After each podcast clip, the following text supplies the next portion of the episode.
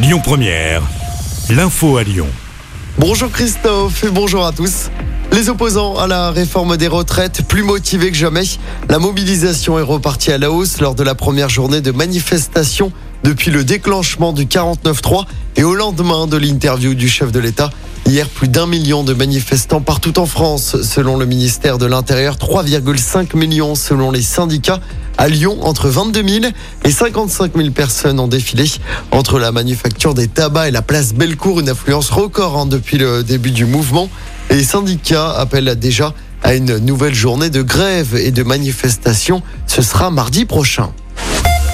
À Lyon, hier, des dégradations et des affrontements ont eu lieu en marge de la manifestation, notamment sur la place Bellecour. Une nouvelle manifestation sauvage a ensuite été organisée dans la soirée avec de nouveaux affrontements entre casseurs et forces de l'ordre, notamment sur les pentes de la Croix-Rousse. La mairie du premier arrondissement de Lyon a été caillassée. Le calme est finalement revenu vers 23h30. 58 policiers et 9 manifestants ont été légèrement blessés sur la journée d'hier. 11 personnes ont été interpellées. De la tension également entre les écologistes de Lyon et la préfète du Rhône, Fabienne Bussiot. Europe Écologie Les Verts a publié un communiqué hier pour dénoncer des violences policières inacceptables en marge de la manifestation lyonnaise. Réaction de la préfète qui dénonce des propos inadmissibles. De telles déclarations ne sont pas dignes d'une formation politique. Fin de citation. Dans l'actualité également, ça se tend dans les stations-service. 15% des stations en pénurie d'au moins un type de carburant. C'était 12% mardi. La France n'est pas du tout en situation de pénurie. C'est en tout cas ce qu'a dit le président de l'Union française des industries pétrolières. À la SNCF, la situation s'améliore avec 3 TGV sur 4 en circulation ce vendredi, 3 TER sur 5 euh, pour les prévisions.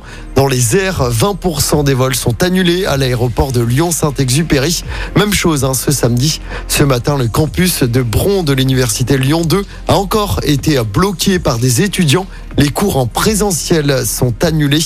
Le campus des Berges du Rhône n'est quant à lui pas concerné.